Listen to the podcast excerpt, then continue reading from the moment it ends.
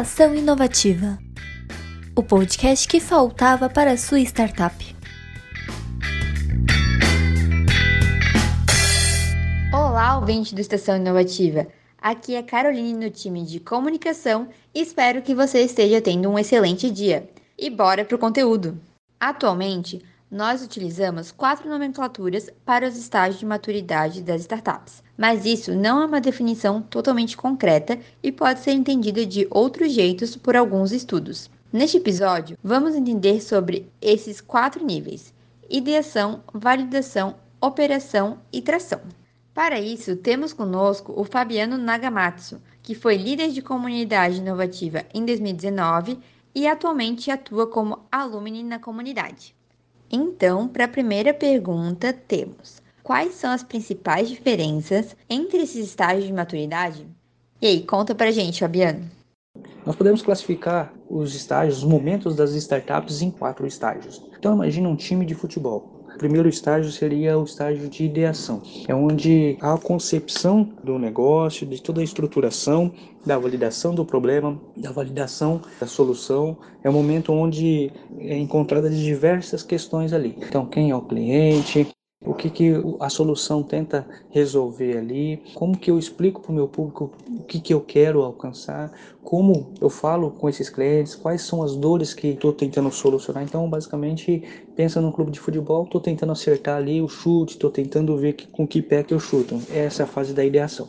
Na segunda fase, aí nós temos a, a fase de operação, na questão da operação, é como se eu já colocasse a minha ideia já bem estruturada, consolidada já, para ir para o mercado. Então eu busco clientes, eu já começo a fazer as minhas POCs da vida, que é a prova de conceito, eu começo a expandir a minha operação. A partir dos KPI, eu começo a ver as métricas, analisar o crescimento, a evolução. Um exemplo de um clube de futebol, teoricamente, seria fazer os testes em peneiras. Fazer os testes, eu vou vendo meu desempenho físico, potencial, velocidade, né? Tudo isso dentro dos clubes que eu tenho interesse aí, que seriam segmentos de mercado.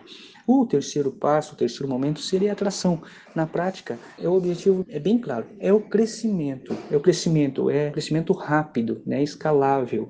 Então é quando nós falamos dentro de uma atração aqui, estou falando que a convivência do empreendedor, o caminho, isso já fica claro para que eu possa crescer cada vez mais. É onde que eu vou buscar a maioria das rodadas de investimento já de grande porte, né, os aportes né, são bem-vindos nesse momento aí para ter a escalabilidade e a capacidade de negócio crescer, sem perder o que? Aquilo que eu projetei lá no começo, que é a essência. Então, nessa fase aí eu acabo valorizando meu passe ali, né, pensando nesse exemplo do clube de futebol, sem perder o talento de ser craque. E o último aí é o scale up, que é o crescimento rápido, aí aí já o céu é o limite. Então, para se tornar um scale up, muitos especialistas falam aí que tem que ter um crescimento de 20%, ou melhor, três anos consecutivos eu tenho que ter uma receita aí, né, considerável, já aumentando o número de colaboradores ali, ou seja, diminuindo também a questão dos custos e aumentando cada vez minha margem de lucro ali a partir do faturamento das vendas sendo realizadas ali. Então, é um crescimento, né, seja em número de colaboradores, número de período de três anos, é a empresa cada vez mais aí tendo um lucro maior. Legal. E o que tu acha que uma startup pode olhar em si mesma para conseguir descobrir em que estágio ela está? Bom, citando o exemplo passado ali, né, dos quatro pontos ideação, operação, tração e scale up, eu tenho que analisar basicamente as particularidades de cada um. Então, por exemplo, lá na questão da ideação, eu tenho que verificar qual que é o momento que eu vejo que eu tenho um product market fit, né? Eu já estou vendo que, opa, eu já testei, eu já tenho validado ali tanto o meu problema quanto a minha solução, eu já pulo para a operação. Da operação, por exemplo, o que, que eu tenho que analisar dos KPIs, o que, que eu vejo das minhas métricas, estão bem ajustadas, está tendo um crescimento né, dentro da operação, eu estou bem consolidado, está bem sólido, o gráfico ali né, não cai, ele constantemente está subindo, então, opa, calma aí, eu já estou partindo aí então para uma questão de tração, que aí é buscando os aportes, buscando uma grande escala. Quando eu consigo fazer isso, né, essa grande escala, eu consigo ter uma capacidade de aumentar minha margem de lucro, né, que nós chamamos aí também né, de vantagem competitiva, né, lucros extraordinários. Eu já tô, opa, eu já estou pulando aí para uma quarta fase aí, que é a última aí, que é o scale up. Por quê? Porque, teoricamente, quando eu chego no scale up, eu já estou tendo aí 20% crescimento em três anos consecutivos.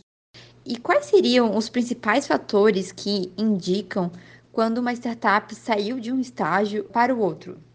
Bom, quando nós falamos de principais fatores aqui, além dos que nós citamos na questão anterior, quando nós falamos do momento de cada uma, o que, que eu tenho que olhar para si para ver se eu estou mudando de estágio, eu tenho que analisar alguns pontos importantes aqui que isso envolve toda a equipe, todos os stakeholders também, todas as partes envolvidas, além da equipe interna, que é a questão da cultura startup. O quanto as pessoas estão dispostas a vivenciar a questão da cultura startup, ou seja, quanto elas estão analisando riscos calculados, buscando o um mercado de incertezas, fazendo um modelo de negócio que seja replicável e consolidado. Então, tudo isso remete à segunda questão, que é a questão das métricas mais consolidadas.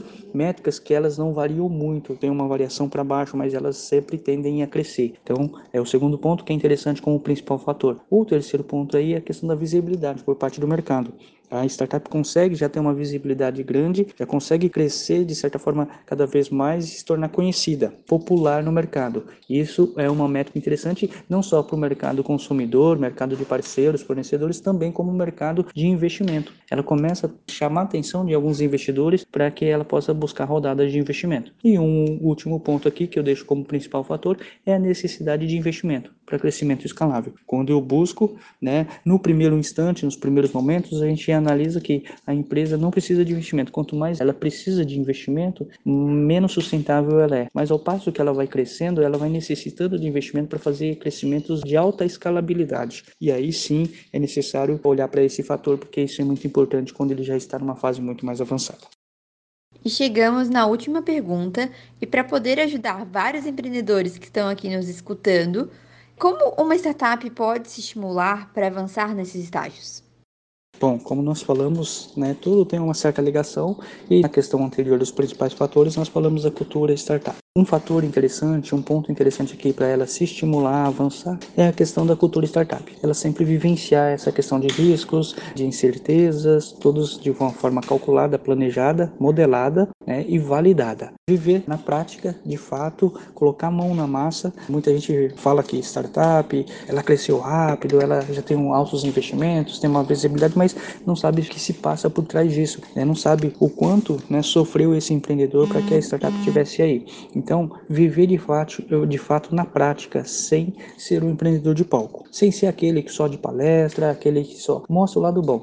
Tem que mostrar também aquilo que de fato aprendeu, qual que foi o aprendizado. E o aprendizado muitas das vezes vem pela cultura do erro, né, de errar. E aí nós costumamos falar, erre rápido para que seja mais barato. Saber onde está pisando é um ponto interessante também. Buscar estar inserido nas comunidades e startups. E nós temos tanto pela AB Startups, pelo programa do Inovativo Brasil também, comunidades e comunidades do mundo afora aí. Nós pegamos todos os estados, nós temos diversas comunidades, então é está inserido na comunidade local ali, praticando a questão do give first, give back, contribuindo ali de certa forma, ele já vai ter uma certa visibilidade. Isso é muito importante. E, por último, é buscar essa visibilidade em eventos e mídias, seja no evento local, né, aí vai depender muito do estágio de maturidade e da sua programação, do seu planejamento de amplitude. Então, buscar eventos locais e expandindo a partir de mídias. Nós sabemos muito bem aí que com todas as questões remotas a gente pode já crescer rapidamente a partir da internet, não precisa necessariamente atuar só em eventos presenciais, posso estar em eventos remotos também e participar também de programas de aceleração, como esse do Inovativo, que dá uma baita de uma visibilidade. Muito obrigada, Fabiano, pela sua contribuição. Esperamos ter você aqui com a gente em mais episódios. Agora, um recado para você empreendedor que está escutando este episódio em março de 2021. As inscrições para o maior programa de aceleração de startups da América Latina, o Inovativa Brasil, abrem nesta segunda-feira, dia 8 de março. Caso você ainda não conheça o programa, acesse nosso site www.inovativabrasil.com.br e veja mais informações. Ou nos siga nas redes sociais que sempre estamos com novidades por lá. Arroba InovativaBR.